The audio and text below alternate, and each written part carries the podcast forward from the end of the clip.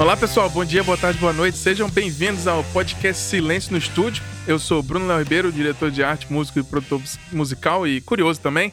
Você está ouvindo aqui pela primeira vez, seja bem-vindo e muitíssimo obrigado pela audiência. A gente está recebendo aí bastante ouvintes aí no, nos últimos episódios e isso aí dá um gás para a gente continuar por aqui.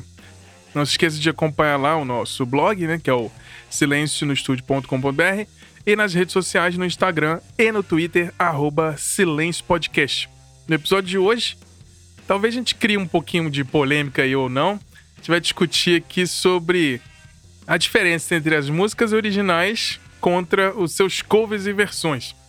Estou aqui com um convidado maravilhoso, meu xará, que teve bastante banda cover aí. Se você ouviu o primeiro episódio, vai saber lá como é que ele começou. É o meu xará, grande amigo Bruno Lopes. Diz aí, Brunão, bom dia. Bom dia, Xará, tudo bom? Boa tarde aí, bom dia, boa tarde, boa noite, dependendo do horário que o pessoal estiver ouvindo. E vamos aí provavelmente criar muitas polêmicas, porque cover original é sempre uma discussão interessante, né?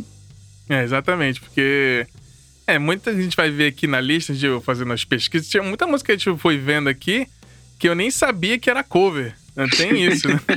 Tipo assim, pô, eu achava que essa música era de fulano e tal. E, e, aí acaba a gente, depois vai ouvir antiga, você fica comparando, né? E aí teve muita. A gente vai entrar em detalhes de algumas mais famosas e tudo.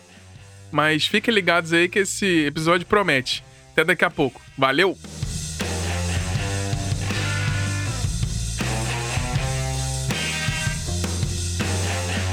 Então, eu cresci dentro de um movimento em Brasília que, como eu falei no, no vários episódios, no nosso primeiro, também na entrevista lá com o Menderson Madruga no segundo episódio, que Brasília tem um movimento de cover muito grande. E é assim, quando a gente fala de cover, é tocar exatamente como é a banda original. Por exemplo, inclusive o Raimundos começou com uma banda cover de Ramones.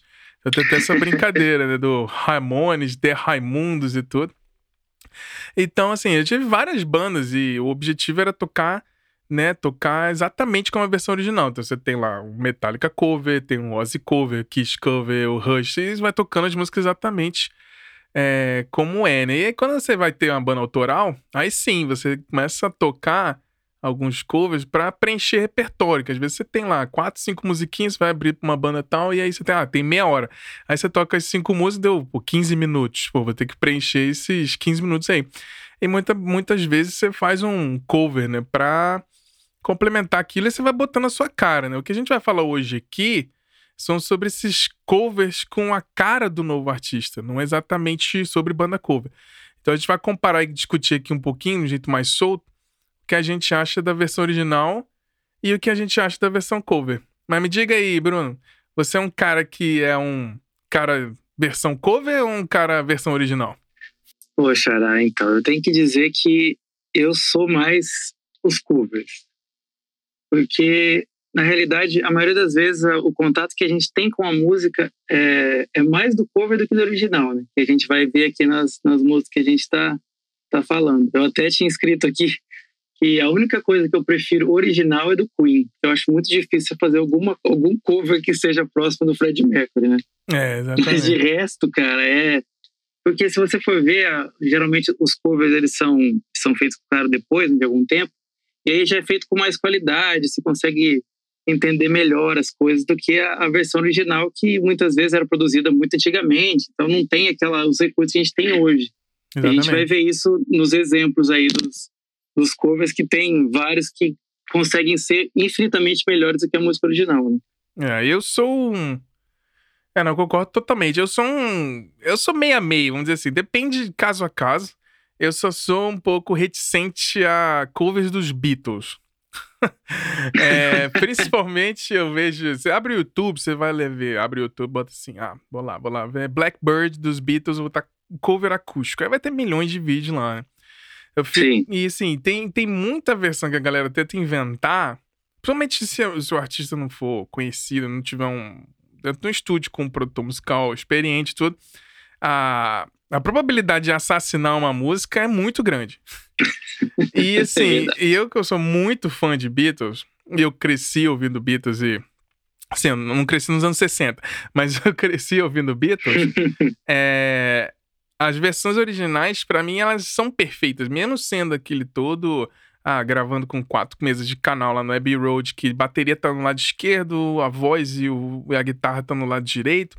Assim, a questão de te, eh, as tecnicalidades da, da produção e da mixagem é, combinam com aquilo. Então eu acho que ouvir Sim. Beatles de um jeito muito polido é, não me agrada demais, assim. Mas é uma questão pessoal, já criando a primeira polêmica, assim.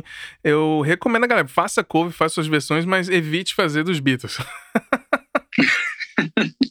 você falou uma coisa dos Beatles que é engraçado, que pra gente que toca bateria, tanto você quanto eu, é, tem, tudo bem que não tem muito a ver com cover, mas tem um, um baterista que ele tem um workshop que um, o cara levantou a mão lá e falou assim, meu, qual é o melhor baterista do mundo para você? Aí o cara falou, ah, eu acho que é o Mike Portnoy. Aí o cara Sim. falou, ah, eu acho que o baterista dos, dos Beatles não é bom. Ah, por quê?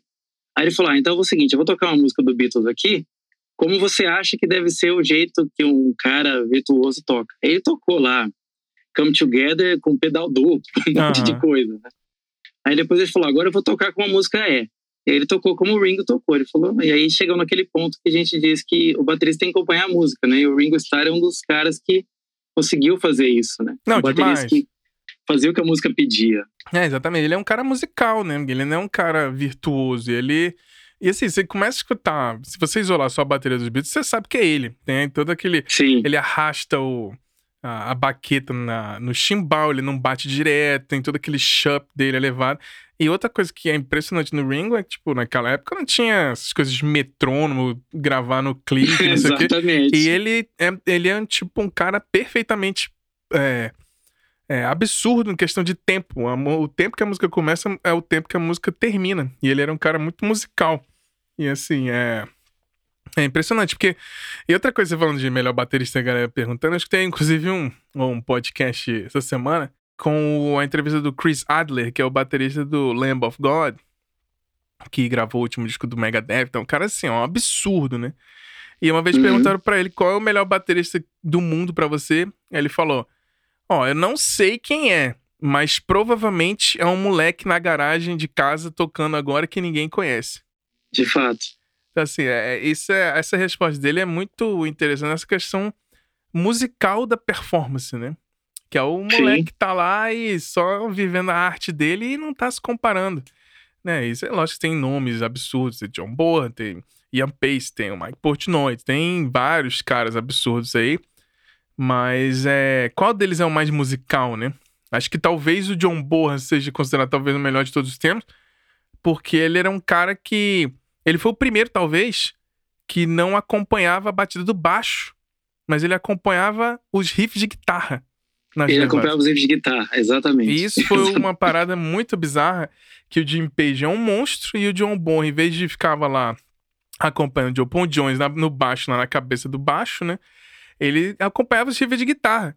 E aí o baixo estava sempre no contratempo. E isso fez a cara do Led Zeppelin. E isso que eu acho absurdo. Isso. E quando você vai fazer um cover de Led Zeppelin, como é que você replica um negócio desse? Exatamente, aí que tá, né? Fica difícil. Mas ó, aproveitando que você falou do, dos Beatles, eu, eu, nem tinha colocado na lista aqui, mas eu acabei de ver. Tem uma música deles que você deve amar, que é a Anna Rabe, né? Eleanor Rigby, yeah. E Eleanor Rigby, que tem uma banda que chama Letters from the Fire, então vai ser a primeira dica aí, que é um cover espetacular dessa música, uma banda de metal que é incrível, então eu já recomendo aí, que eu prefiro, desculpa, eu sei que você é fã de Beatles, mas esse cover é, ele é tão incrível quanto a original. Não sei se você já conhece, mas tá aí. Ah, beleza. Lembrando aos ouvintes, a gente vai fazer uma playlist especial com tudo que a gente comentar aqui, é, quando o episódio for pro ar, vai estar no link da descrição uma playlist no Spotify com todas as músicas que a gente citar aqui, ou for lembrando, a gente vai adicionando lá e as dicas de vocês também, vocês forem comentar, a gente postar lá no Stories no Instagram, ou quando, no comentário do Instagram, mandar um e-mail lá pra gente, no brunoleo.gmail.com, ou é, comentar lá no nosso blog, a gente vai fazer essa playlist imensa aí com talvez todos os covers e versões possíveis. A gente, a gente for lembrando, fazer uma playlist colaborativa com a galera. Exatamente.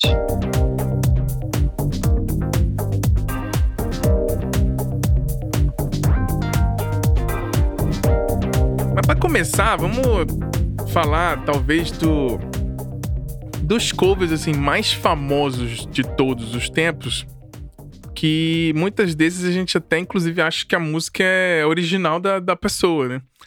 A gente, Sim. se você não pesquisar e tudo mais, principalmente as músicas muito antigas e tudo. E se os, os artistas não estouraram como esses que regravaram, né? Acho que uma, uma música que é bem icônica, assim, é o Always On My Mind, que ela foi composta e gravada a primeira vez pela tal de Brenda Lee, e ela originalmente chamava You Were Always On My Mind. E é engraçado que essa música foi feita em 72, e logo em sequência, o nosso queridíssimo, nostálgico rei do rock, o Elvis Presley, gravou. Tal de Elvis. O tal de Elvis. já ouviu falar? Ele gravou essa música no mesmo ano. Então ele já fez a primeira versão dessa música e foi como estourou. Vamos dizer assim, todo mundo conhecia essa música como a música do Elvis. E aí, em 82, o Willie Nelson, o tal do William Nelson, se você não conhece, um dos maiores cantores. É, é, ele também fez uma versão muito boa em 82. E aí já foi com a cara dele, já uma coisa meio mais country e tudo. E aí, em 87, ele teve um programa de TV no, na Inglaterra e o Pet Shop Boys fez uma versão que era em comemoração aos 10 anos da morte do Elvis. E aí, é, eles fizeram essa, essa, interpretação na TV e a reação foi tão grande que eles lançaram um, single e se tornaram número um naquela época. Com, com Always Eu... On My Mind, a versão do Pet Shop Boys. Talvez seja a versão mais lembrada de todo mundo, né? Não, e eu acho que essa foi a que eu escutei a primeira vez, viu? essa versão do Pet Shop Boys. Depois eu tive contato com as outras, mas a primeira que eu ouvi eu acho que foi do Pet Shop Boys. Pois é, ela foi uma música. Engraçado. E exatamente. E aí você acaba. Esse é o primeiro exemplo de um cover que é tão grandioso que aí depois que você descobre que tem uma versão original, você vai em busca das outras. Sim, eu, particularmente, eu gosto muito da versão do Elvis, claro, mas o. Na minha opinião, aí eu vou ficar nesse 50%, eu acho que a versão do Pet Shop Boys é muito, muito, muito melhor. com certeza, eu, eu, concordo. Concordo com você, porque é engraçado, né, que isso mostra também a, força que tem o intérprete, né, que a música ela pode ser boa, mas alguém pode chegar e fazer coisas com ela que você originalmente não imaginava que ia ficar tão bom, né? Exatamente. E deu outra cara pra música, né? Porque era uma música romântica e tudo, e eles fizeram a versão lá com aquela roupagem, aquela estética lá deles, né? E ficou impressionante. E talvez, talvez, quiçá, seja o maior sucesso deles, né? Quando você pensa em Pet Shop Boys, é um cover. Olha aí. Ah, você sabe que, já que a gente tá falando de um, de um cover também, você sabe que o Pet Shop Boys teve uma música deles feita cover pelo, pelo nosso querido Gamma Ray, né? O It's Assim. Exatamente. que também eu acho melhor do que isso assim do Pet Shop Boys. Ficou sensacional, tá aí mais um cover aí pra gente falar. Pois é, e aí tem o cover do cover, cover do cover, e aí as bandas é. que fazem cover são, fazem, a gente faz cover da, dessas músicas deles e tal. Então é um ciclo muito engraçado, e até puxando isso de música que é muito gravada, é o All Along the Watchtower, que é do Bob Dylan, que é de 1968. Ela foi gravada demais, assim, tem versão do Dave Matthews Band, tem versão do U2, tem versão do Neil Young, tem versão do Pearl Jam, mas talvez a que mais represente, acho que fez essa música ser até mais conhecida pelo, com outro artista foi a versão do Jimi Hendrix, que foi a mesma Exatamente. coisa do Always in My Mind, gravou seis meses depois da original. Inclusive, diz que parece que há rumores que ele enviava as demos pro Bob Dylan, falava assim, e aí, o que, que você achou, não sei o quê. E o Bob Dylan curtiu a versão. E o Jimi Hendrix era um monstro, né? Então ele fez uma outra roupagem na, no, naquela música, na música que no, no Bob Dylan era aquela coisa meio folk e tal. E o Jimi Hendrix meteu um rock and roll lá.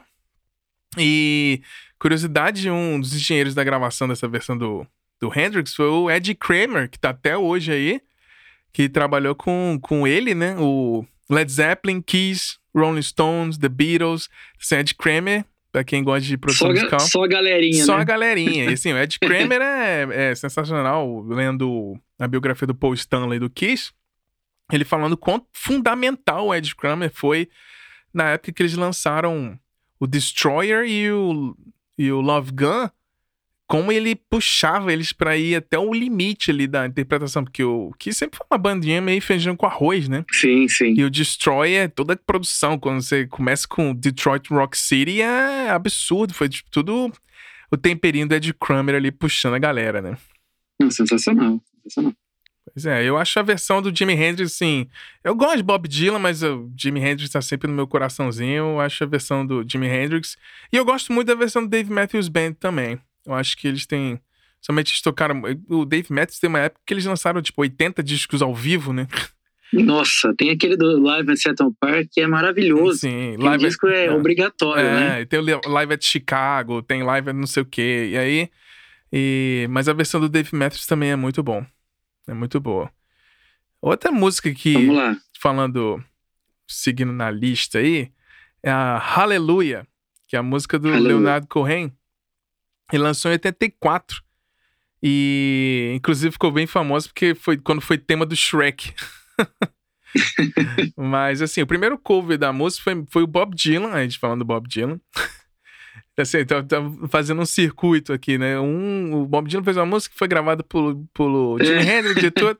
Mas o Bob Dylan fez um cover de Hallelujah do Leonardo Cohen num, num show em 88. É, mas essa música talvez tenha sido eternizada na voz do maravilhoso Jeff Buckley, que nos deixou aí bem cedo também. Essa música explodiu em 94. Ele lançou isso no disco Grace, que é, na minha opinião, assim, uma obra-prima. Foi mixado, produzido pelo, pela lenda Andy Wallace. Para quem não conhece o Andy Wallace, ele só mixou o Nirvana Nevermind e produziu, né, o Roots do Sepultura, o KZD do Sepultura também. É um velhinho. Até na entrevista lá do que eu fiz do, do episódio passado com o Andrei, a gente comenta sobre ele. Mas ele produziu e mixou esse disco do Jeff Buck. Ele era um cara de metal, né? Mas mesmo assim, ele fez um trabalho absurdo nesse disco Grace do Jeff Buckley. E talvez seja a melhor versão. Essa música também foi gravada por milhares de pessoas, mas na minha opinião, eu não sou muito conhecedor a fundo do, da, da carreira do Leonardo Cohen, mas essa música do Jeff Buckley é, eu escutei na época, 94, quando saiu. Eu tinha uns 13 anos. E eu lembro dessa versão. Eu lembro quando esse disco saiu. Foi uma das primeiras coisas não metais, assim, que eu escutei. Mas eu lembro que eu me interessei por causa do Andy Wallace. E, e o disco é maravilhoso. Se for uma. Abriu as portas do talvez o indie rock, coisa assim. E foi muito importante pro, pro desenvolvimento da música no geral esse essa lenda de Jeff Buckley que tem uma voz maravilhosa, guitarrista excelente que nos deixou bem cedo. Então, Xará, essa música também foi recentemente gravada pelo Bon Jovi gravou, né? É. O último disco dele aí, ele gravou Hallelujah também para entrar na, na sessão de covers da galera que fez dessa música, com outras, né? Muita gente gravando muita música que a gente vai falar. É, exatamente. E falando já puxando essa coisa do Always in My Mind, que eu, né, foi uma música que o Pet Shop Boys já era conhecido, né? Mas tem vários casos que Sim. tem uma banda que tá se lançando e eles têm essa ideia de, ah, vamos botar aqui no disco um cover que é uma banda daqui da Finlândia, inclusive, que chama Him. e sensacional. É, primeiro talvez tenha sido a música que explodiu eles pro, pro mundo, principalmente eles são muito grandes nos Estados Unidos que eles fizeram a versão de Wicked Game do Chris Isaac, que é uma música de 1990 que ela meio que flopou na época. Eu não sei se você conhece, mas ela, a versão original é bem meio. Tentando, parece uma música meio de, de, de romance brega, assim. Uhum, mas ela uhum. meio que ficou conhecida no, no filme do Coração Selvagem do David Lynch, 90, de 1990. Tem o Nicolas Cage novinho. Aí essa música ela fez parte do, da trilha sonora da música ela meio que começou a fazer sucesso, porque na época ela meio que, quando ele lançou, flopou. E aí em 97, o, o Him, lançando o primeiro disco deles, o The Greatest Love Songs Volume 666, eles fizeram esse cover, gravaram já com a cara deles, né? E é um clássico exemplo de que uma banda, assim, a galera começou a escutar as músicas autorais por causa do cover. Exatamente. Exatamente. Então, e eu tocava esse cover do, do Ring que é bem legal. Não, é muito é bem legal. É bem essa... legal. A versão do Rim é sensacional. Eles sempre tocavam ao vivo. Infelizmente, a banda acabou. As atividades, eu tive até o prazer de ir no, no show de despedida. Você estava lá? Estava lá. teve o famoso Hell Dawn, que eles faziam aqui no, no fim de ano, todo ano. E aí teve esse show de despedida, o último última turnê da banda, assim, tava mó climão de fim de festa, assim. Os caras nem se olhavam direito no palco, tava meio. mó climão, assim, mas eles entregaram lá, mano. E aí sempre tocaram, sempre tocam Wicked, Wicked Game bem no final, assim, geralmente. Ou pra fechar, ou a primeira música do Bees, né? Do Encore, quando uhum. eles saem e tal. Mas foi uma é uma versão que eu acho que, inclusive, as pessoas nem sabem que essa música é do Chris Isaac. Assim, ela até, eu lembro que passava na MTV o clipe dessa música. E aí, quando eu ouvi a versão do Rim, foi tipo, ah, é aquela musiquinha que tem aquela guitarrinha de slide. Eu sempre lembrava da guitarrinha de slide, que é tipo. oh, sim, sim. Fall in love. E aí o, o Billy Val tem uma, um timbre de voz, tem inclusive um pouco parecido que lembra do Chris Isaac, mas eles fizeram uma versão bem pesada, uma coisa assim. Como se pegasse a versão do Chris Isaac e metesse um tempero de Black Sabbath. Exatamente. E aí ficou a versão do Him. Mas foi muito, muito, muito maneiro. É uma música que funciona bem, né? Eu lembro que a gente tinha um repertório que era só de músicas antigas, aí tinha Elvis, tinha várias coisas, a gente tocava o Wicked Game dessa versão que muita gente só conhecia ela mesmo, de tão empolgante, né, que ela é. Ficou, funcionou muito bem. Um exemplo de que é, aquela coisa do, do cover que ela pega a original e transforma numa coisa melhor. É, exatamente. Eu conheço muita gente que nem escuta metal, mas conhece essa música e nem conhece as outras músicas do Rim, não tem nem ideia de como é que seja. Quando eu falo, ah, fui no show sim, do Rim, ah, eu gosto da banda daqui da Finlândia, fala assim, ah, não sei o que, fala, ah, tem aquela que tem Wicked Game, ah, sei qual é. nem é dos caras. Nem é dos caras, nem é dos caras. Então, assim, o cover ficou muito maior com os caras e eles meio que quase praticamente se transformaram dono da música, né? Acho que o cover fica tão grande que você meio que vira dono da, da, da música, da, da versão. Né? Exatamente. Exatamente. E aí tem um, puxando agora um pouquinho, que é um pouquinho mais é, diferente, dois é, covers que eu vou falar aqui agora, que é, é praticamente naquele conceito que a gente falou sobre tocar parecido ou tocar mais próximo possível da original. É, muita gente fez cover, inclusive, do, da, da, desse gênio David Bowie, mas talvez o The Man Who Sold the World tenha sido um marco assim nos clássicos do acústico MTV, né? Por, de fato. Porque quando o Nirvana fez em 94, a gente ficou. Muita gente acabou conhecendo essa música, porque é, a versão é muito. É muito, assim, é fiel ao original, mas tem a cara do Nirvana. Então eu acho que o Kurt Cobain ali a, e o resto da banda, eles acharam a linha tênue ali entre homenagear a música original e ficar com a cara do Nirvana. Eu acho assim, a versão é muito parecida, não teve muita mudança. É, eu, eu enxergo esse cover como uma homenagem assim, do Kurt pro Bowie na época, assim, desses covers que a gente faz para homenagear um artista que a gente curte e tal, para tocar num, num, show ao vivo. Eu acho que não foi muito para faz, fazer versão, mas foi mais uma homenagem, assim. É, porque ele podia, eles podiam ter feito a roupagem do Nirvana mesmo, né? Apesar de ter sido acústico, eles podiam ter colocado um tempo mais rápido, enfim. Mas é, é, é assim, eu não sou um grande fã do Nirvana, mas eu, eu acho essa música espetacular. E eu também não sabia que era do Bowie depois que fui ver. Olha aí. Eu, eu, quando eu escutei, eu achei que era deles. Eu falei, cara, realmente é uma das melhores músicas do, do Nirvana. Eu gosto muito dessa música. Não é à toa que é do, do nosso amigo David Bowie. É, muito bom. Essa eu fico dividida. Assim, eu gosto muito da versão. Eu não sou muito fã de Nirvana, mas eu gosto muito dessa versão. E e assim, você, se você ignorar a parte estética de linguagem e limitações de produção, mas a, a música do, do Bowie já era prontíssima. Tanto que o Kurt Cobain resolveu tocar a música do jeito que era, inclusive o riff de guitarra, é, aquele. Então, assim, é muito, é muito parecido com o original. E é lógico que ele não tentou simular o jeito do David Bowie de cantar, porque era bem peculiar. Então, ele cantou do jeito dele. e, mas eu acho maravilhosa. E outra banda que fez basicamente, tipo, tocar nessa linha tênue, tocar exatamente parecido com o original e com a, um, essa timbragem, a pegada da própria banda, é Easy, do Fade No More. Que é essa, Fade No More. Essa música original foi do Commodores, de 77, e ela fez muito sucesso na época que foi lançada. E, e aí você pega uma banda inesperada, né? Que você pega o Fate No More, que tinha acabado de lançar Real Thing, que já tinha o cover de War Pigs, né? Que é maravilhoso. Uhum. E aí eles também é, tem um disco logo em sequência que é o Live at Brixton Academy. E aí eles tocam War Pigs ao vivo também, que é tipo absurdo. Cara, esse disco é muito bom. É muito esse bom. disco é muito é bom. muito bom. E aí, o disco em sequência, que foi o Angel Dust, que já vai consolidar a banda, e aí eles estão lá tocando pesado e tudo. Um disco que, inclusive, os grandes fãs, assim, raiz do Fate No More, acham o, o disco o melhor disco.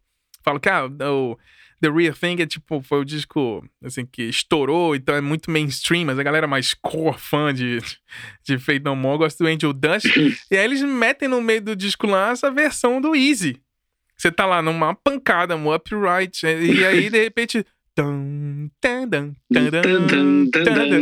E aí o Mike Patton mostrando todo o talento dele de vocalista, que ele é muito, muito, muito bom. Muito bom mesmo. Meu, ele é sensacional. E, é- e até complementando, né, Xará? É, eles também fizeram um- aquele cover do a Joke do Bee Gees, né? Sim. que também é sensacional. Eu, eu sou muito fã do, do Mike Patton cantando, É. cara. Eu acho que ele é um artista foda pra caralho. É.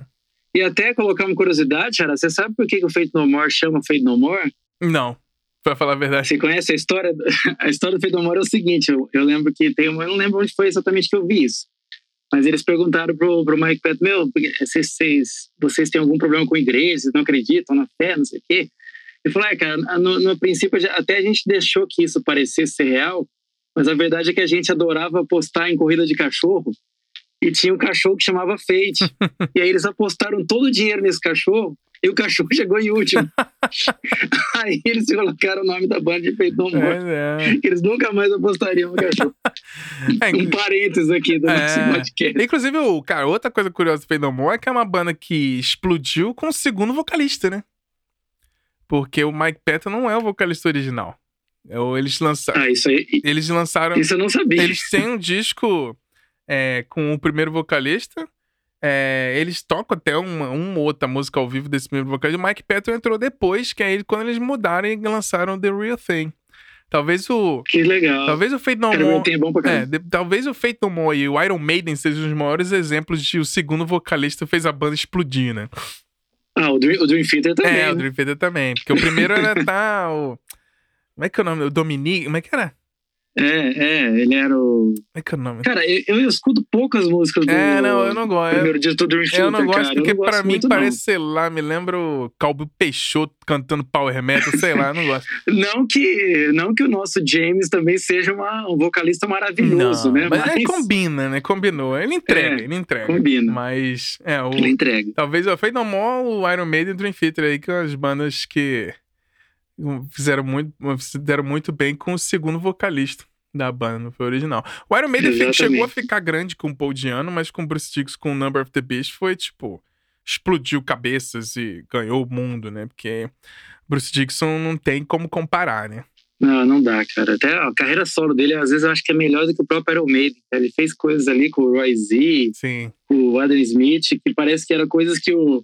Porque dizem que o Steve Harris ele é meio complicado de trabalhar também, né? É, porque ele é meio dono, donozão da banda, assim, É. né?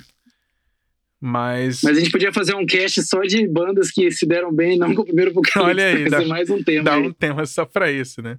Ou tipo, um fazer um cast só de, de. Só falando de é, movimentos das bandas, né? Fala dos vocais saíram e, e mudança de integrantes e, tipo, flopadas. mesmo. O Maiden teve uma É. flopada, né? Com o Blaze Bailey lá, também foi horroroso. Não, e, e, o Blaze, engraçado é que o pessoal votou pra ter ele lá, né? Quer dizer, os próprios fãs votam, eles mesmos tiram, então não faz nem É, sentido. não. Até, até o lance do ah, o André Matos teve um rumor na época quê, mas É. acho que nem foi pra frente. Isso aí foi meio. Foi drama da galera na época do Brasil puxando pra tentar botar o André Matos na Total, total. Ainda bem que o Dramatos não foi também, senão a gente teria o Xamã, não teria nada dessas É, coisas. exatamente. Mas pra continuar aqui, tem. Falando assim, de mudança drástica de versão de uma música que eu. Originalmente é maravilhosa já. E a versão também é muito boa. Eu não consigo me, me dividir, sabe? Qual é a versão que eu gosto mais. Mas é Half the World Away, do Oasis. Dois. Essa música, ela, inclusive, ela é uma música que foi do disco Master Plan, que é um disco de lado B. Que Uhum, foi- Tem muita música e é- boa. eu acho sensacional esse disco. Ele, eu acho que ele tem, assim, Eles pegaram as melhores músicas que não foram usadas em outro disco, soltaram nesse disco aí. Inclusive tem um cover de I Am The Worlds, do Beatles, que eu... Eles tocam ao vivo até tocam hoje, até, até hoje não, até quando eles tocavam, né? é... né? Quando eles não brigavam, eles tocavam. Exato, quando eles não estavam se matando, eles tocavam e tudo. É. Mas que é uma versão, assim, é, bem honesta, vou dizer. Eu que não sou muito fã de covers dos Beatles, eu acho que é uma versão bem honesta. Mas com um cara de Oasis e tudo, eu assim, eu fico reticente porque é uma, é uma das minhas músicas favoritas do, dos Beatles, I'm the World. Mas falando de Half the World Away, em 2015, uma cantora norueguesa chamada Aurora, se você não conhece a Aurora, para agora, dá pausa nesse podcast, nesse exato momento Abre seu Spotify, seu, seu player de streaming aí, procura Aurora. É uma cantora norueguesa. Você precisa de paz e ouvir uma voz de anjo.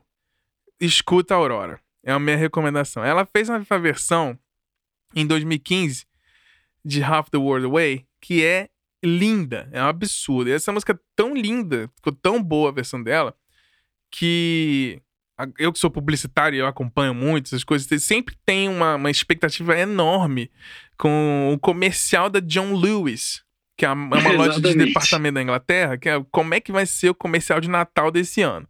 Cada ano eles fazem um comercial mais absurdo que o outro. E eles fizeram o. E eles escolheram essa música para ser trilha sonora do comercial e ficou assim, sensacional, que é a história até que tem um homem na lua, que é um senhorzinho, e a criança tá olhando pra lua e tem esse senhorzinho lá. Tipo, o filme é lindo. Assim, é o filme que você pega, é, que você tem que estar tá com um lenço do lado. E essa música usa é. Half the World Away, a versão da Aurora.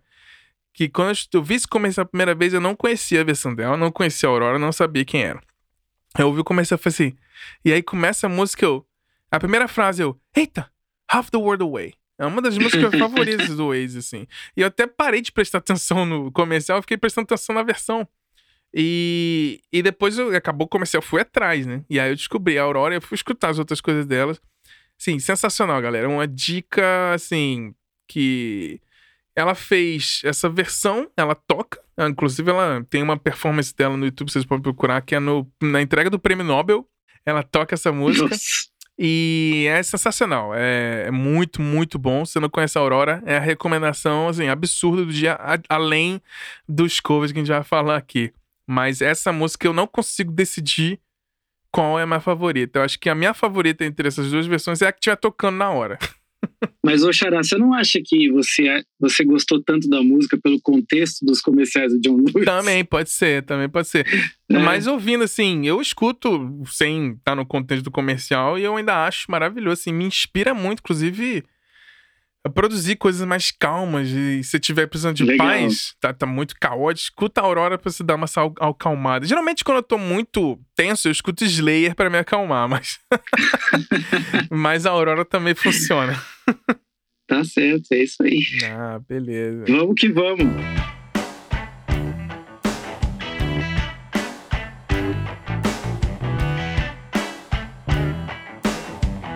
Vamos que vamos. Essa foi uma listinha básica que eu achei, assim, das músicas covers que eu acho muito icônicas e, e que eu gosto bastante, assim. Fico bem dividido entre qual é a melhor, original ou cover. Mas eu sei que você fez outra listinha aí pra gente Bom, então vamos continuar aqui. E compartilha com a Não galera aí o que, que, que, você achou. Aqui agora. Não, é... Não, é que eu recebi uma ligação aqui, aí eu fui pausar e aceitei a ligação, coloquei em espera. Mas enfim, agora já estamos de volta. É, vamos continuar aqui, meu. Tem muita música boa. Até falei pro, pro Bruno Léo Ribeiro, nosso grande apresentador e mestre aqui. A gente poderia falar por muito tempo. Por ah, muito bastante. Tempo, né, Dá com... pra ter um programa. Oh, meu Deus, parem de me ligar, de... eu tô gravando. De tios. é, o pessoal fica me ligando aqui agora. Não é o momento. 7h20 da manhã aqui no Brasil. Vamos lá. é, vou falar de uma música aqui que eu sou. Aliás, uma banda que eu sou muito fã, que é o, o Mr. Big, né? Uhum. O Mr. Big ficou muito famoso com Wild World, que é um cover do, do Cat Stevens de 1970, né? E, aliás, cara, engraçado que eu fui pesquisar aqui sobre o Cat Stevens, essa música Wild World, ela teve mais de 23 covers Olha aí. em toda a história. Mas eu acredito que o, o mais famoso é o do, do Mr. Big, né? que é uma música que não é só To Be With You, né? Eles É. têm várias outras músicas, mas o Old World deu uma, deu uma subida neles. E engraçado que o primeiro cover de- dessa Old World foi feita pelo Jimmy Cliff, um ano depois. Muito bom. Jimmy Cliff foi lá, gravou, e aí a gente tem também uma versão dos nossos queridos Pepe e Neném aqui, Ah, é. elas gravaram em português, que é mais ou menos aquela Oh, baby, baby, nada. Sim. E aí, se o pessoal for escutar, fala, pô, isso aí é, é Mr. Big, na verdade é o, o nosso Cat Stevens, Pois que é é. uma música que fez muito sucesso. E eu sou, meu, eu sou muito fã do Mr. Big, eu sou até suspeito para falar deles, porque tudo que os caras fazem é sensacional. Recentemente o, recentemente o baterista faleceu, né? É, E agora eles estão até fazendo uma pausa aí. sim. Eu acho o, o Eric Martin, cara, uma das vozes mais marcantes do, do hard rock, assim. Se você escutar qualquer coisa, você sabe quem é, É, ele. não. Ele é um absurdo. E a banda também é uma, é uma super banda, né? Você tem lá o Putz, Paul Gilbert, Paul né? Gilbert, você tem o Billy Sheehan. Nossa, é um absurdo. Sou o Billy Sheehan. É um absurdo, é um absurdo. Só o Billy Sheehan tocando. Bota só o Billy Sheehan pra tocar baixo sozinho, eu vou lá ficar babando. Não, e legal, né? Que depois eles, eles participaram de muitos projetos, né? O Billy Sheehan participou lá com o Portnoy do Winery Dogs, agora no... Ele tá na outra banda que tem, inclusive, o ex-guitarrista do Guns N' Roses lá. Sim, é E, o. e o outro... Como é que é o nome? Esqueci o nome da É, banda agora. é o- teclad- é o- é a banda. é a Sons Sun- of. Sons of Apollo. Tem, inclusive, o guitarrista do... Guitarrista não, o tecladista do Theater, né? O ex- o ex-tecladista do Dream É, o Derek Sherine. Derek. É. né? Poser pra caralho. Pose, pose. É que ele participou daquele disco, dos discos contestados do Dream Theater, né? mas eu gosto muito dele, cara. Eu, acho um tecladista muito bom. Não, ele fez um trabalho bacana. Engra- engraçado, ele é um puta tecladista e no. Naquela escola, né, do, de Boston lá, que todos os caras da- do Dream Theater estudaram, né? O. Como é que é o nome? Ah, eu sempre esqueço, ele sempre menciona esse É, lugar aí. exatamente. Eu esqueci exatamente agora, não. No final, eu vou acabar lembrando. Mas ele dava aula de guitarra. Ele dava aula de Dava guitarra. aula de guitarra lá. Será que ele ensinou o Petrucci a fazer as Pois coisas? é, olha aí. Mas, não, Mas do é caralho, muita versão, né? Do Pepe Neném é um clássico, né? E essa, aquela- essa música que é aquelas músicas que você nunca não sabe quem é, de quem é, né? Você tem Jimmy Cliff, tem. Mr. Big, e aí você tem Pepe Neném. Mas acho que a galera nem sonha que né, do Cat Stevens, não deve saber nem como é que é a versão, né? Exatamente, exatamente. Bom, vamos seguindo aqui. A outra versão que eu separei aqui, que é muito boa, que é clássica, né? Que é Can't Take My Eyes Off You, Olha aí. Que é de mil- 1967, interpretado pelo nosso querido Frank Valli. Teve também muitos covers, mas o meu favorito é de uma banda que eu não sei se você gosta, Xará, mas eu sou muito fã, que é o pessoal do Music, que fez em 2002. Ah, eu gosto muito. Cara, eu acho eles demais, assim. É uma parada engraçada, porque eu tava assim, eu tava dando uma pausazinha de metal, assim, do metal, de tipo, acompanhar metal que não fosse. Talvez nessa época eu estava ainda aqui, Switch Engage, não sei o quê. A Lamb of God e as bandas da Uhum. Suécia e tudo, mas assim. Tinha uma, uma coisa de, de, do metal na época que tava me incomodando. Todas as bandas estavam meio querendo suar como o que o Switch Engage, meio de- metalcore, né? Uhum. E aí eu dei um tempinho e teve uma época que eu escutei bastante, assim, indie. Vamos dizer, o Britpop, as bandas inglesas de rock, alternativo e tal. E na época que apareceu o Muse, eu escutei isso e falei, cara, essa banda é tipo, ela é muito indie pra metaleiro, mas ela é muito metal pra galera do indie. Exatamente, cara. Eles misturam mesmo. Mas é muito bom. Depois que eu fui ver, cara, um trio e eu até vi um show deles em Brasília, no Porão do Rock.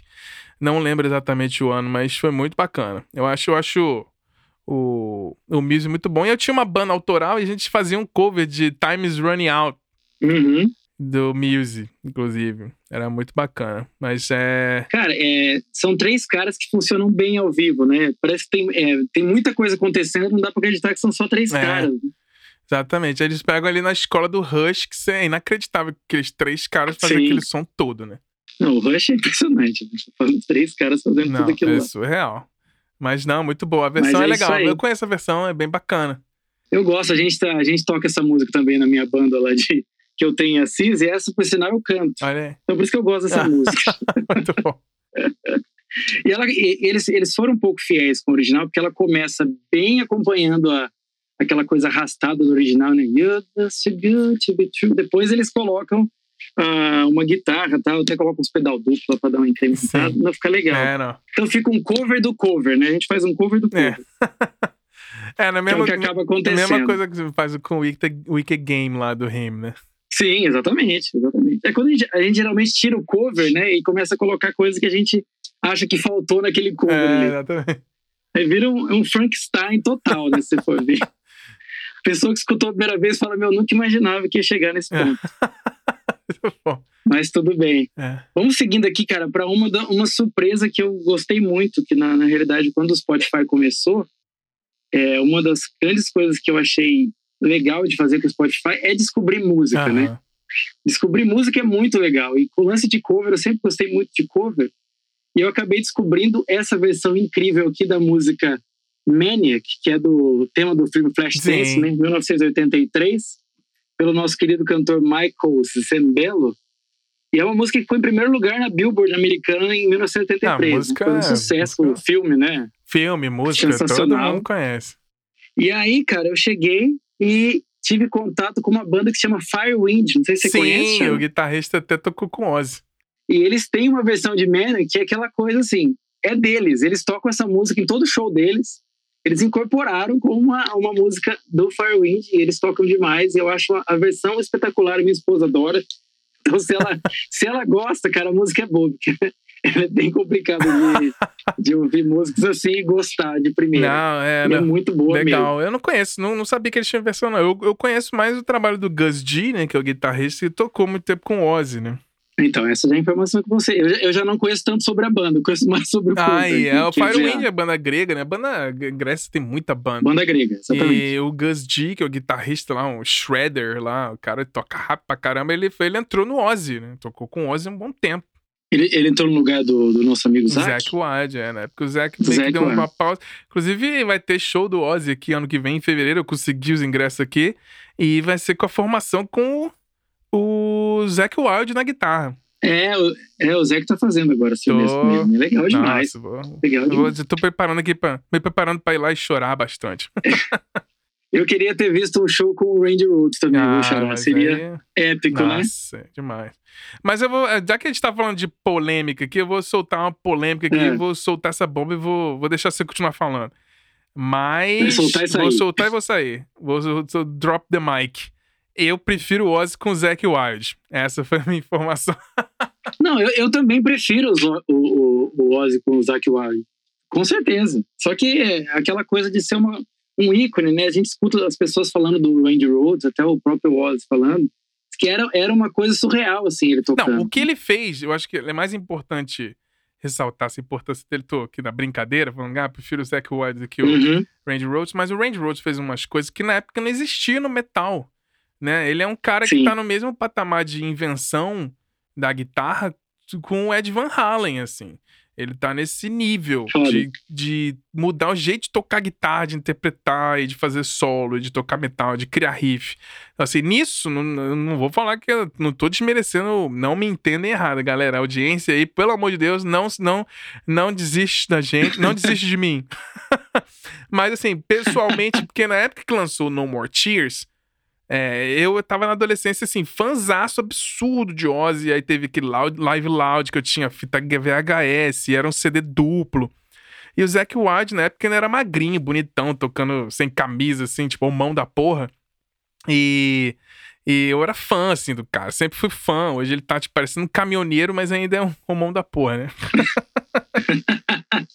Ó, aproveitando, pegando essa carona que você tá falando aí, Xará, do, falando do Zac, do Randy Rhodes, tem um. Eu, tô- eu tava falando do Randy Rhodes justamente por um documentário que eu assisti no, no Netflix, eu recomendo muito, que é, não sei se você já viu, que chama Higher Gun, Sim, muito bom. que, fa- que fala sobre o- os músicos contratados, né? E aí tem uma parte que fala justamente sobre o cara que teve a dura missão de substituir o Randy Rhodes.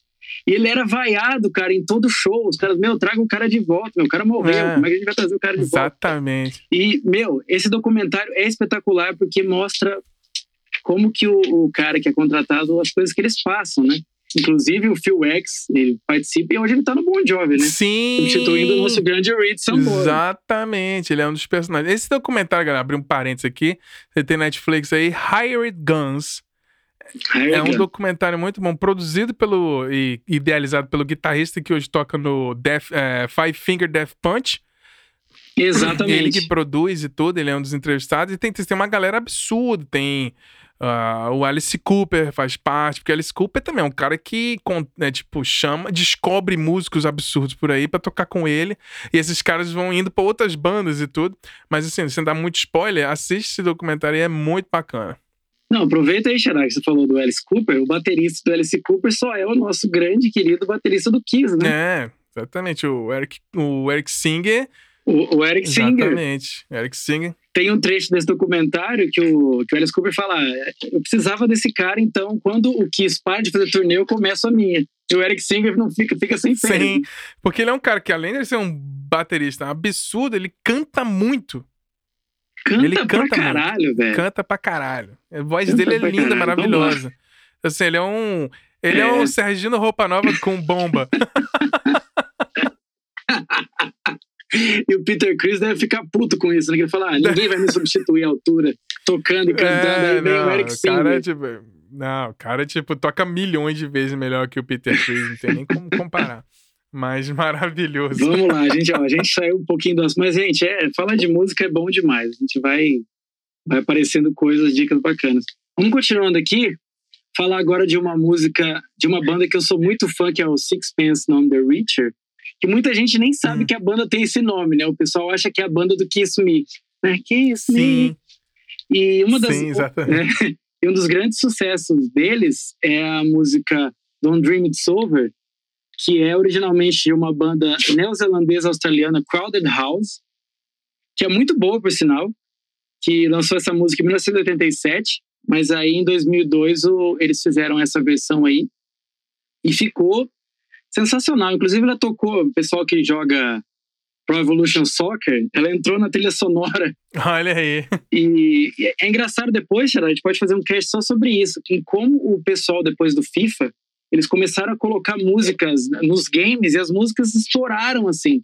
Eles, Sim, isso é um. Né? É um. É melhor que rádio. Melhor, é melhor que, que, rádio. Eles escolheram um pessoal que não era famoso. Então é, é, parece que foi escolhido a dedo e e até hoje, se você entrar nos comentários do YouTube de qualquer música, eu jogo muito FIFA, eu jogo FIFA 2013 até hoje, o PlayStation 3, que eu gosto muito.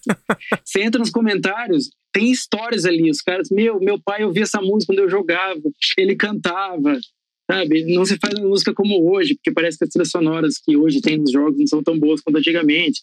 Aquela nostalgia, né? Só dos que as pessoas têm. Sim.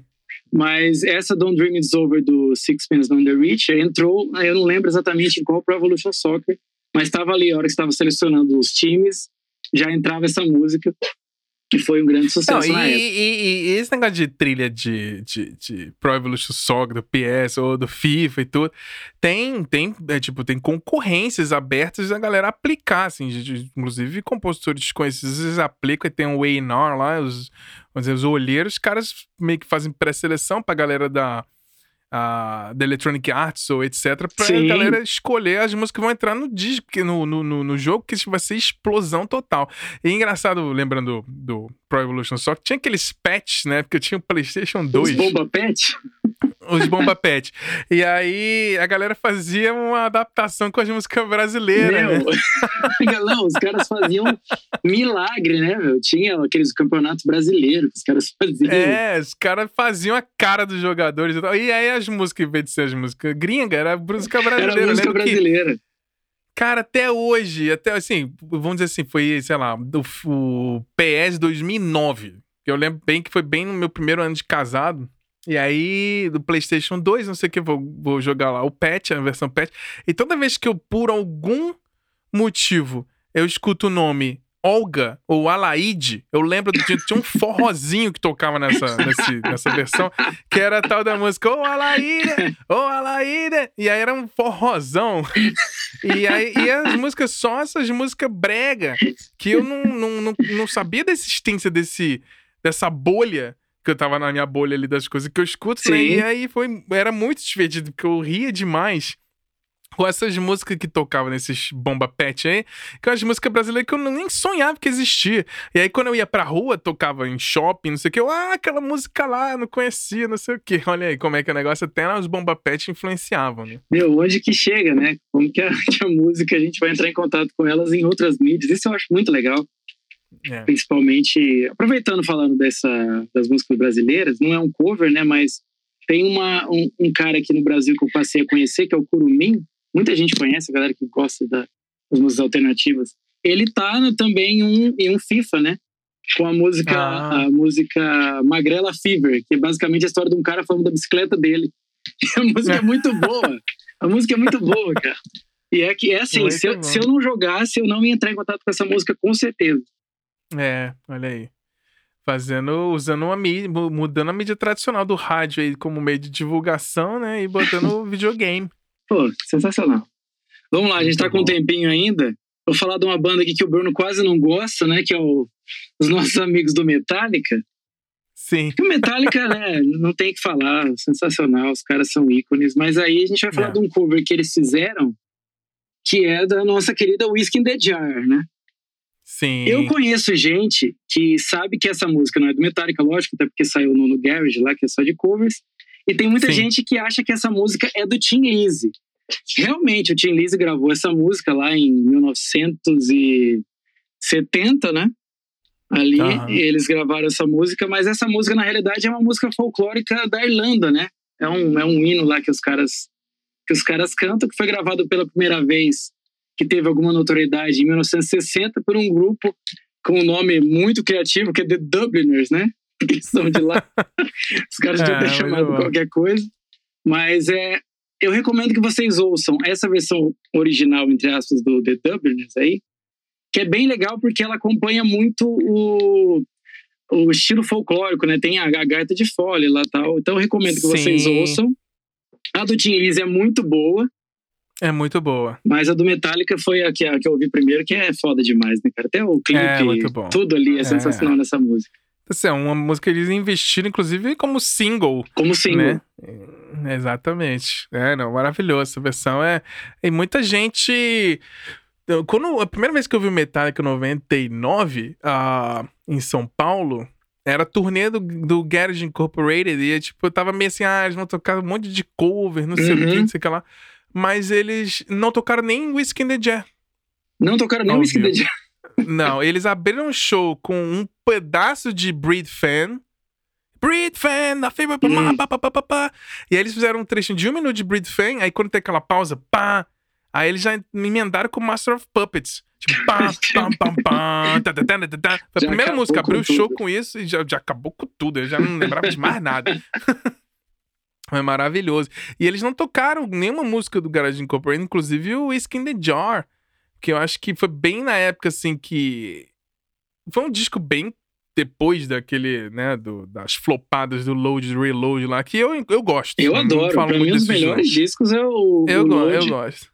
O Reload, na eu realidade. Gosto, é, eu gosto, eu, eu gosto. Na época eu escutei bastante, porque lógico que é um pulga atrás na orelha e tal, mas eu, eu escutei bastante.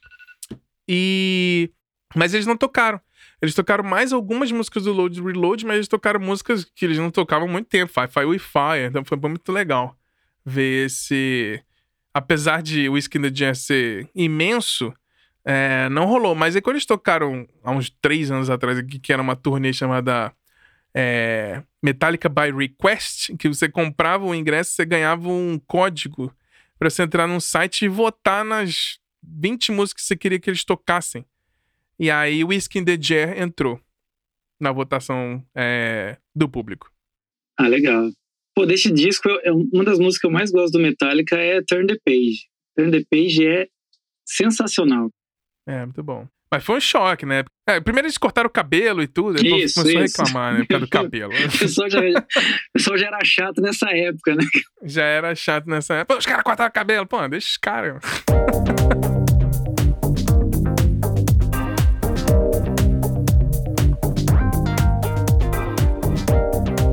Bom, vamos lá, né? Aí, bom, a gente podia falar muito, né, Jara, sobre isso. Vou falar rapidamente aqui. Até o Garage é um disco de covers, aí também a gente pode falar do, do Halloween, que lançou um disco de covers, que é o Metal Jukebox, eu gosto muito. Inclusive, eles fazem um cover do seu amado Beatles aí, Charles. Espero que você tenha gostado do cover, que eu gosto. ele é bem metalzão, é bombo duplo, aliás. Saudações é. ao Wally Kush, né? Um dos bateristas Ollie mais. Kush. Cara, ele me influenciou demais. Eu sou muito fã dele, cara. Pra mim, o que ele fez. Sim, é. O que ele fez não só com Halloween, cara, mas o que ele fez com o Master Plan. Sim. Pra mim, é uma das maiores bandas de metal que já existiram. Eles conseguiram, conseguiram reunir ali. Meu, Johnny Land, pra mim, um gênio, né? O Roland Grapple, enfim, uh, o, enfim, não, não tem o que falar. Os remanescentes do Halloween na época do Time of the Oath, né? Exatamente. Mas aí eles fizeram, tem All My Loving do Beatles nesse disco, que eu recomendo. Tem um cover do ABBA, que é Lay Your Love On Me. E o do nosso querido Fade No More tem o For All Nowhere, que eles fazem também. Sim, bem legal. Muito bom. É, falando de, de desses tributos, né? A gente tem o clássico que chama o Native Team Black, né? Do, Sim que era o NIB, que foi em 94, eu tinha 13 anos, na época que lançou esse disco, foi explodir minha cabeça, assim, e eu assim, já era fã de Black Sabbath, mas assim, ouvi o Biohazard tocando After Forever, por exemplo, eu fui atrás do Biohazard, que eu não conhecia, aí tem Children of the Grave com White Zombie, tem Paranoid com Megadeth, Megadeth. o Iron Man com o Therapy e o Ozzy, se o Ozzy não tocava não cantava, né? Assim, fazendo um tributo ao Black Sabbath com Ozzy cantando. É. E tem a versão que talvez seja, na minha concepção, o melhor cover de metal de outra banda de metal de todos os tempos é o Symptom of the Universe do Sepultura. Esse é. Não tem. Não tem outra música de metal fazendo cover de música de metal tão boa quanto o Symptom of the Universe do Sepultura, na minha opinião. E ainda tem o Bruce Dix cantando Saba Bloody Saba, Ugly Kid Joe tocando Kid o Joe. NIB, tem a versão que a gente comentou do Fate No More tocando War, War Pigs ao vivo, e tem o, o grandioso, saudoso Type O Negative, que inclusive minha esposa é fã, tocando Black Sabbath, e Black Sabbath já é uma música super, né, tipo, Doom. e eles fizeram a música mais Doom ainda. Tipo, você fica com medo, inclusive. Xará, e aí eu lembro que depois. Do... Você foi sem querer te interromper, mas já te interromper. Sim. Você falou do typo negativo. Você sabe qual que é a única lembrança que eu tenho do typo negativo, cara? Que antigamente a gente tinha aquela, aquelas revistas de metal, né? Tinha né? o Rock Brigade, Sim. enfim. E eu lembro, eu nunca ouvi Type Negativo, vou ser honesto, vou ouvir agora, já que você falou. Eu tinha ouvido eles tocando Black Sabbath, mas música deles não. E a única lembrança que eu tenho deles ah. é que geralmente nessa revista tinha fotos dos, de alguns membros da banda e tinha fotos desse cara que ele tocava com uma corrente. Sim! Eu falei, meu, esse cara, Steele. esse cara na segunda música ele já tá ajoelhado, cara. Não, não, o cara era imenso, tinha, sei lá, dois metros de altura. O cara era um monstro, sacou? O cara era gigante, forte é pra cacete. É uma lembrança que eu tenho. É, ele usava correia, ele usava uma corrente, é. inclusive teve até a, a, para as mulheres aí, teve um ensaio nu dele. Ele saiu nu em revista. Olha aí, informação aqui no nosso podcast. É, o cara era um símbolo sexual na época, ele fez um ensaio nu aí, igual o nosso querido Vampeta. Vampeta, Vampeta do metal. É. Mas seguindo aí tá os certo. tributos, teve o, o também que eu adorei na época. Teve, o Native Team Black teve duas versões, mas o volume 1 para mim foi melhor, assim. E aí teve o tributo ao Judas, que também é, foi muito, muito bom. Muito bom. Tem versões, o Wasted Earth tocando The Reaper, o Blind Guardian tocando Beyond the Realms of Death também é muito bom. Tem uma aí do, do Stratovarius tocando Bloodstone. E talvez o melhor cover de uma banda brasileira, né? Que é o Painkiller. Painkiller. O Angra destruindo no Painkiller, foi parando esse tributo. Meu, muita gente Angra... não reconhecendo o André Matos cantando essa música. Acho que foi a primeira vez que ele cantou rasgado, né? Ele cantou no Rasgado, drive. ele, ele interpretou. Eles tocaram bem parecido com o original. E o, e o arpejo, que, quando tem aquela pausa lá, o arpejo que o Kiko Loureiro faz ali é uma coisa, tipo, um absurdo, meu irmão. Pelo amor de Deus. tem que ser estudado, é, né? Pelo cara? amor de Deus, o que é aquele arpejo lá? Pelo amor de Deus. Eu lembro que quando saiu essa música, eu ficava no. Eu tinha um Discman. Chegava nessa parte, tava, tinha esse. Quando acabava, eu apertava para voltar e deixava o dedo apertado para voltar os segundos, né? E uhum. eu ficava só escutando esse arpejo, assim, infinitamente. É uma coisa de outro planeta. Ah, aproveitando foi, que você falou foi... do Angra, Xará, eles também tem aquele cover de Wuthering Heights, né? Sim, que é, que da, nossa, da nossa, Como é que é o nome da mulher lá? Fala aí o nome dela. Você é... tem que eu. Ah, não lembro, mas é. a- Ah, Não Kate lembro, é a Bush, música Kate que é- Bush. Kate Bush. Exatamente. Ah, é. Tem a Só podia ser o lá. André Matos, né? Ele adoraria É, música. sim. Mas é pra gente não ficar também muito extenso aqui, eu vou agora fazer uma outra lista aqui, outras coisas famosas que a gente foi achando, que dava pra falar aqui infinitamente, mas outros Dá. grandes, assim, bem famosos. O Against All Odds, da Mariah Carey, que é do Phil Collins, né? Phil Collins. O Guns N' Roses Live and Let Die, que é do Paul McCartney. O, a Sherry Crow tocando Sweet Child of Mine, do Guns N' Roses. Fez até clipe. famoso Fez até clipe. fez até clipe e tudo mais.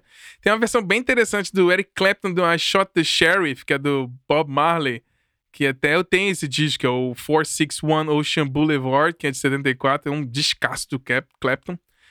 Talvez um dos poucos covers dos Beatles que eu gosto, que é o do Joe Cocker tocando With a Little Help from My Friend. Essa interpretação do Joe Cocker é absurda. Aliás, fazer um parênteses aqui do, do Xará, que tem, tem também o Bon Jovi tocando essa música num DVD, não, DVD não, né? No antigo VHS One Evening with Bon Jovi, que é uma Ó, sensacional cover que eles tocam ao vivo. Pode continuar. muito bom. Muito bom. E talvez, assim, te falando, o Beatles começou como uma banda cover, né? Eles, quando foram lá pra Hamburgo pra tocar lá nas tabernas, que eles uma banda cover, e talvez o maior cover dos Beatles seja Twist and Shout, que é do The Isley Brothers. É um, a música não é dos Beatles. Muita gente acha que é dos Beatles, mas a música não é deles.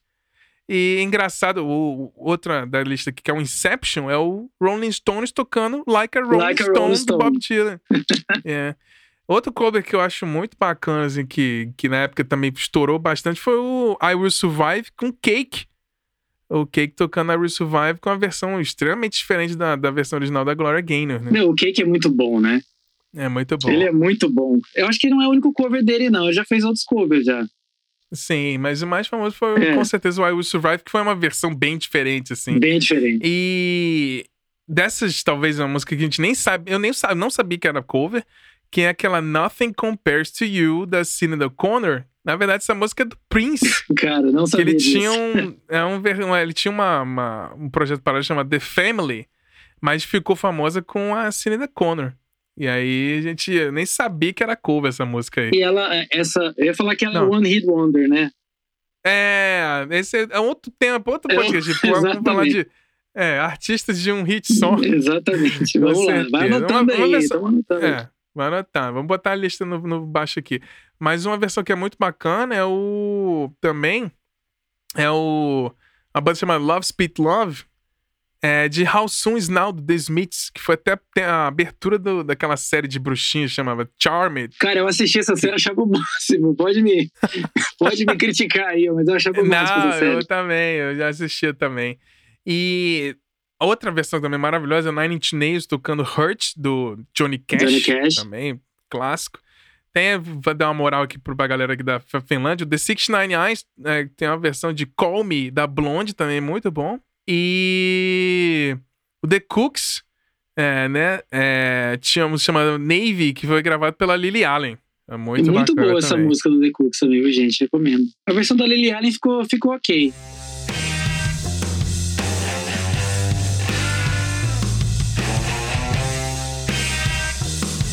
E aí, falando um pouquinho, tipo, a gente vai brasileirar aqui, antes de vamos brasileirar. Final, tem umas versões brasileiras, né? Que tem os covers aí Herbert que a gente falou bastante. É, mas tem umas versões o, é, brasileiras, né? A gente, inclusive, essa eu sabia, né? Que é aquela versão do Skank pro I Want You do Bob Dylan, Essa eu não que é sabia. aquela É Tanto. É Tanto. Nananana. Essa música é do Bob Dylan. É bem legal. É Tem legal um mesmo. clássico do Rapa tocando Hey Joe, né? Fazendo a versão do Jimi Hendrix.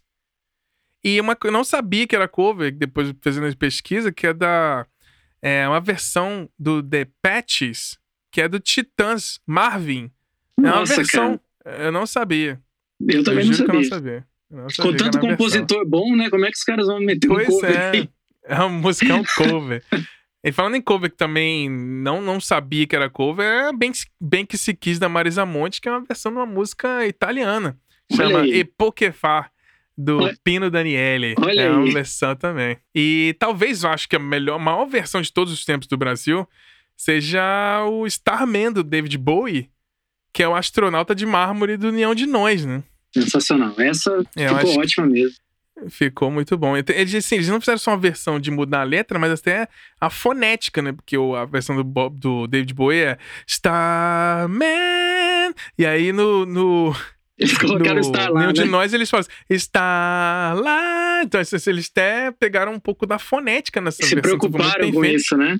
É, e o David Bowie até é engraçado ele falando que no Brasil, ele tocando Starman, a galera cantando e alucinando, ele tentou entender por quê, né? ele falou, não, porque tem uma versão brasileira é, que todo mundo conhece. Ele, ah, agora faz sentido. e a gente comentou no, no episódio lá da forma musical do, das versões do Aerosmith, né? O Anjo, com o Yahoo. O Yahoo, né? Yahoo. Que aí também também lá da Def Leppard, que é o Love Bites, né? Que é mordida de amor. O Yahoo era mestre em fazer versões, né? Cara, o Yahoo a... era o hard rock raiz brasileiro, né? Não tem que Exatamente. dizer. Exatamente. Eles pegavam as, as letras em inglês e colocavam diretamente em português com a mesma. É. Esqueci o nome da palavra agora. Segue aí, Tira, depois eu lembro. E aí tem a versão também do Gilberto Gil, Não Chore Mais, do Bob, do Bob Marley, né? Sim. Que é bem característico. E, e pra botar aqui, a gente. É, depois, não, vou, vou, esqueci de falar uma daqui, que é o Passageiro, que é a música do Capital Inicial, que é um cover do Iggy Pop, The Passenger. Exatamente. E aí depois o Capital também fez o, outra versão, que é uma música da, da banda argentina chamada Só de Estéreo, que chama De Música Ligera. Eles fizeram aquela música à sua maneira, que é uma versão. E fizeram uma, uma outra da... também depois, Xará. Depois dessa fizeram uma outra, que é aquela. Cara, é um clipe que ele tá sem camisa. que é, uma, é também uma versão. Eu esqueci agora. É, não lembro. Depois a gente coloca aí embaixo. Mas eles fizeram três já, o Capital Inicial. é, e aí, para finalizar aqui a versão brasileira, vou falar uma. Assim, tem vários, né? Tem um latino, latino, a, a festa no AP é uma versão, né? ah, o latino ele é uma versão, né? De outro, outro é, artista. Ele não existe. Latino é a própria versão, né? É, pra finalizar aqui as versões brasileiras clássicas, é o Não Atirei o Pau no Gato do Falcão, é a versão do Pink Floyd lá. Muita gente toca, muita gente toca. Muita gente toca. Não atirei o pau no gato. Cara, o Falcão é gênio demais. É, muito João. E ele fez as versões em inglês do, do, do, Roberto Carlos, né? Black People Car, que é o Fuscão Preto também. Nossa, é, um, é uma figura. Só dá pra falar aqui infinito, para o episódio também não ficar tão grande. Mas é muito maneiro, muito maneiro. Vou seguir essa lista aqui. Então é isso, galera. Eu acho que esse foi mais um episódio do Silêncio no Estúdio.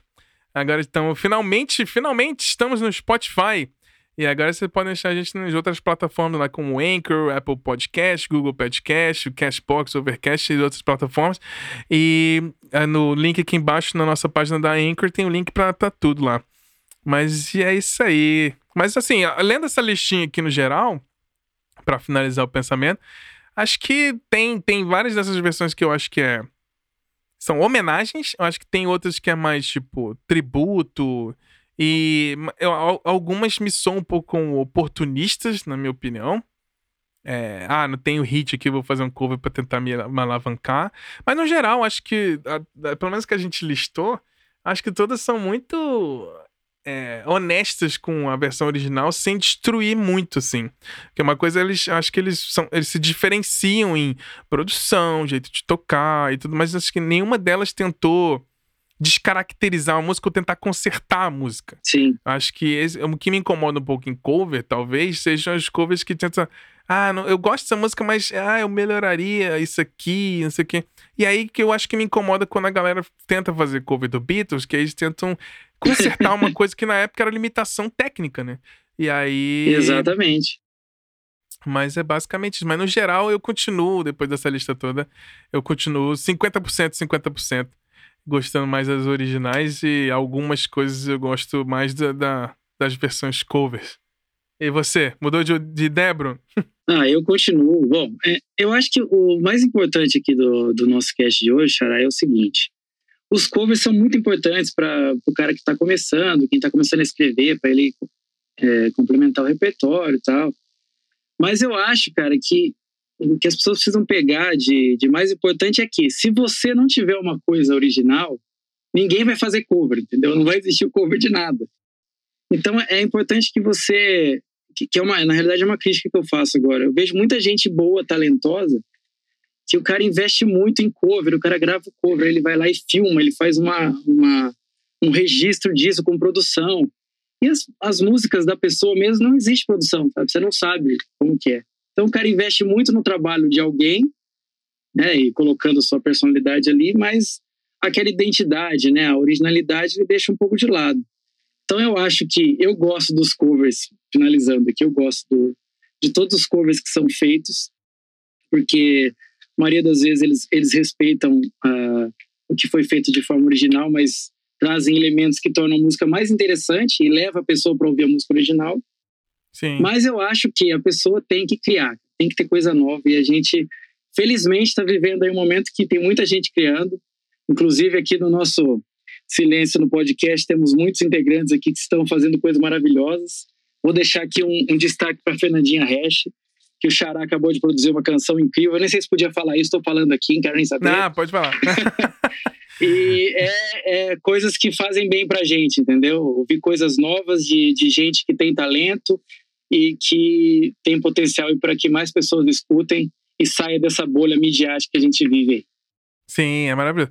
Acho que, acho que os covers, principalmente na minha experiência pessoal, foi principalmente, acho que quando eu fiquei mais é, ciente do, da, da importância do cover, foi justamente naqueles discos de tributo que eu comentei.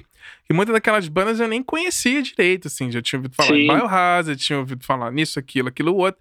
Mas eu acabei indo procurar. Falei assim, nossa, essa versão que eles fizeram dessa música do Black Sabbath ficou bem legal, né? timbrão, assim. Tem, assim, eles não destruíram a música original, mas deram uma pegada deles ali.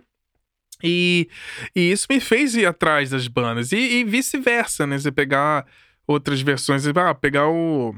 Até, até pra mim, o, o, jeito que eu conheci um pouco mais o Bob Dylan foi mais ou menos assim. Eu escutando lá o, o Jimi Hendrix, eu fui ah, ao longo do Watchtower, aí tinha a versão do Dave Matthews, eu falei, ah, pô, todo mundo fala de Bob Dylan, mas eu nunca parei para escutar assim de verdade, só, ou as músicas que ele fez, fez, fez para outras pessoas, ou, ou os covers e tudo mais, e aí você vai entrando no, vai, vai viajando no tempo, né? Porque acho que tem uma coisa que a gente tem que sempre falar, quando a gente fala de música, pelo menos eu, um apaixonado por música, escutar música antiga para mim é viajar no tempo, assim, porque Sim. eu tento entrar naquele contexto e como é que era a gravação. E aí eu começo a ficar pirando, ah, onde é que foi gravado, quem foi o produtor e etc, etc. Mas é a parte mais técnica, mas o, o mais importante ali é o fechar o olho, né? E, e sentir o que aquela música, porque assim, se uma banda vamos dizer assim, com sucesso, que várias bandas fizeram covers de várias outras bandas, mas a gente nem sabe. Porque Sim. essas que a gente falou aqui são as bandas que fizeram sucesso, ou já eram conhecidas e tudo. Talvez o caso do, do Him, que foi, tipo, ah, um, um, Assim, eles já eram conhecidos localmente, mas no, vamos assim, no âmbito global, eles ficaram conhecidos por causa de um cover. Mas, assim, a grande maioria são bandas que já eram estabelecidas e fizeram suas versões, né? Então, Exatamente. É, e foi tipo uma homenagem, aquela coisa, tipo, talvez pra gente, até como ouvinte e fã de um artista, falar assim: ah, ele tem referência disso, ah, ele, é, ele, ele gostava disso aqui, ele. Porque assim, você fica muito. Né, talvez é. É muito fácil falar assim, ah, todo mundo gosta, gostava, era inspirado em, sei lá, uma banda de metal. Todo mundo é inspirado em Black Sabbath, Iron Maiden e Led Zeppelin. Mas aí você pega uma banda de metal, tipo, outro exemplo aqui, o Lacuna Coil, fazendo uma versão de Depeche Mode. Sensacional, inclusive, essa que versão. é muito bom. E aí você, italiano, pô, né? É, exatamente. E aí você vai atrás, né? Tipo, Depois Mode é uma banda conhecida e tudo mais. Mas, assim, é, é legal principalmente esses covers, eu acho que de, de artistas mais antigos que às vezes nem foram tão reconhecidos.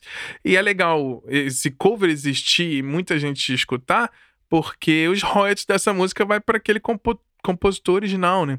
Então sim, tem, sim. tem essa questão de, tipo, homenagem também. É, póstuma, muitas vezes, desses artistas que fizeram sucesso nos anos 60 e tudo mais, que não estão mais aqui conosco. E essas versões aí continuam gerando receita aí pra, pra família, etc e tal. Que na época, de repente, a pessoa nem teve o reconhecimento. E a música você tem isso, né? Que nem uma pintura, que muitos dos artistas que estão em museus aí, os caras morreram pobres, não ganharam nenhum dinheiro, Exatamente. mas hoje vendem-se aí os quadros deles por 20, 30, 40 milhões de, de dólares, etc. E com a música você ainda consegue fazer esse tipo de homenagem.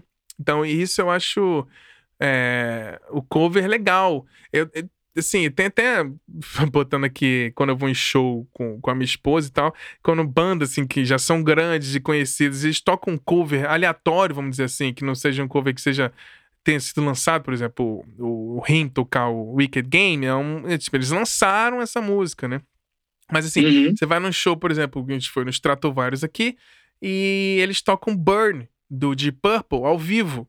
E aí você começa que eles nunca gravaram isso, assim. Então você, você fica se questionando assim, ah, eles deixaram de tocar a música deles para tocar uhum. uma música que eles gostam.